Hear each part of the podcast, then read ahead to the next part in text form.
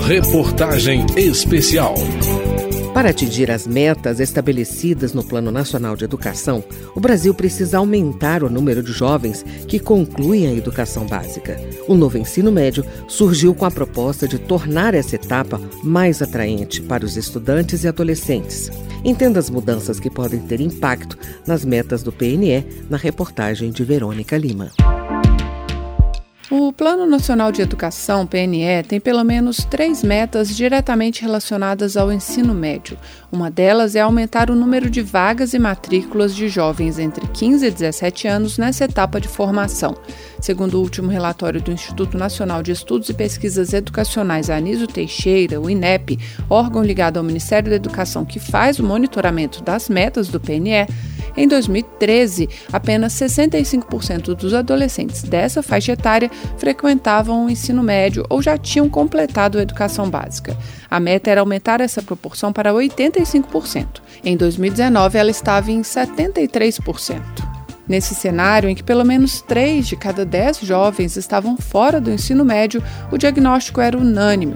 Essa etapa da educação básica precisava de mudanças. E ela veio em 2017 com a lei que instituiu o chamado Novo Ensino Médio mas a reforma não agradou a todos. O descontentamento começou com a forma com que a proposta foi apresentada pelo governo federal, por meio de medida provisória, que tem prazo para ser discutida.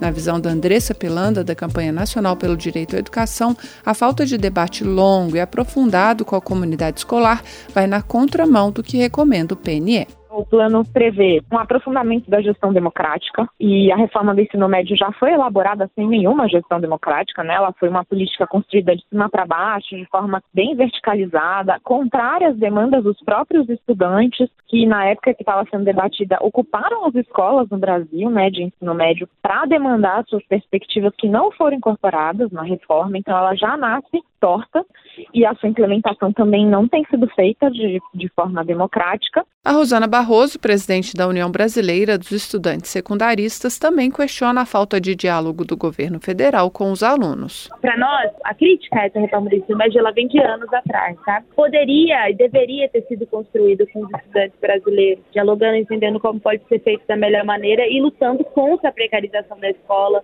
né? Porque a escola brasileira ela precisa ser um espaço de formação também, no sentido de desenvolvimento social. Então a gente tem pensado, né, e construído lutas a partir disso para a construção de uma escola completa, né? Nós não queremos ou A ou B, nós queremos A e B. O secretário adjunto da Educação Básica do Ministério da Educação, Elber Ricardo Vieira, refuta a acusação de que a reforma do ensino médio foi feita sem debate.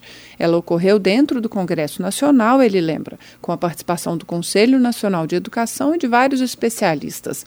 À época da votação, a deputada professora Dorinha Seabra Rezende, do União de Tocantins, também rebateu as acusações, dizendo que o assunto vinha sendo discutido há anos na Câmara dos Deputados. A medida provisória ela vem por uma lacuna de um projeto de lei extremamente debatido, cujos pontos estão respeitados na medida provisória e hoje PLV, e o que é mais importante, não existe, não estamos usurpando o direito, não estamos mexendo na estrutura da escola e a base nacional curricular está no Conselho Nacional para ser discutido, com participação de pais, professores de toda a comunidade. Pra andar, Mas vamos às mudanças no ensino médio. A mais imediata é no tempo de aula. A carga horária mínima anual será de pelo menos mil horas em 2022, o que representa, em média, uma hora a mais de aula por dia. Essa carga precisa ser ampliada progressivamente para 1.400 horas, mas não há prazo para se alcançar essa meta mais ampla. O novo ensino médio começou a ser implementado em 2022, mas só para os alunos do primeiro ano. Quando eles chegarem ao terceiro ano, em 2024, todos já estarão dentro das novas regras e, por isso, serão submetidos também a um novo modelo de Enem. A outra novidade é que o currículo do ensino médio será composto por duas partes, uma comum a todos os estudantes, conforme a Base Nacional Comum Curricular, e outra que deverá ser escolhida pelo aluno, de acordo com o que for oferecido pela escola. São os itinerários formativos, que poderão ser organizados de acordo com as seguintes áreas de conhecimento: linguagens, matemática, ciências da natureza, ciências humanas e sociais aplicadas e formação técnica e profissional. Mas será que as escolas têm infraestrutura e profissionais capacitados para oferecer todos os itinerários formativos? Na prática, não é o que observa o Romualdo Portela de Oliveira, que é diretor de pesquisa e avaliação da Organização da Sociedade Civil, SEMPEC. O que nós estamos assistindo é que tem muitas escolas que têm uma, no máximo duas opções, e muitas vezes isso é oferecido precariamente. É, é, muito perceptível que você tenha uma oferta de opções reais proporcional à renda, ao PIB da escola, ao PIB da região onde a escola está. É nesse sentido que tem se apresentado a, a avaliação de que ele tende a aumentar a desigualdade que já existe. Para a Givânia Maria da Silva, da Coordenação Nacional de Articulação das Comunidades Negras Rurais Quilombolas, o novo ensino médio faz uma promessa de escolha que não vai se cumprir, pois falta investimento na formação de professores e, no caso da educação quilombola, falta entendimento sobre as especificidades dessa modalidade de ensino. O estudante vai dizer o que, é que ele quer estudar, aquilo que está ofertado para ele. Nunca vão ser as comunidades quilombolas, porque elas não estão retratadas em lugar nenhum. Eu acho que o ensino médio, ele teria um desenho legal, mas ele peca exatamente porque ele não dá as condições, não vem dando, e muito menos nesse novo vai dar as condições para que os docentes possam se apropriar de informações como essas o Ministério da Educação, segundo Elber Vieira, sabe que algumas regiões e escolas terão mais dificuldade para implementar o novo modelo, mas os investimentos federais no ensino médio já passam de 2 bilhões de reais, ele diz, e tem como foco a adaptação dos currículos e a formação de professores.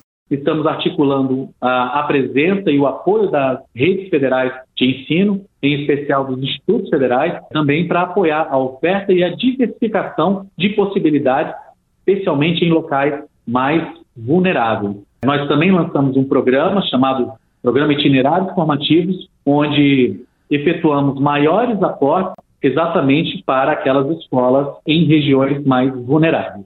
Ex-presidente do Conselho Nacional dos Secretários da Educação, deputado Ildivan Lencar, do PDT do Ceará, também antecipa dificuldades na implantação do novo ensino médio, mas defende o modelo, com destaque para a possibilidade de escolhas por parte dos alunos. O jeito, ele diz, é começar. Não desista, resista sim, não desista, desista não, não desista do seu futuro, não desista da educação. Da Rádio Câmara de Brasília, Verônica Lima. A formação técnica profissional é um dos eixos principais do novo ensino médio. As metas do Plano Nacional de Educação para a expansão do ensino profissional são o foco do próximo capítulo. Reportagem especial.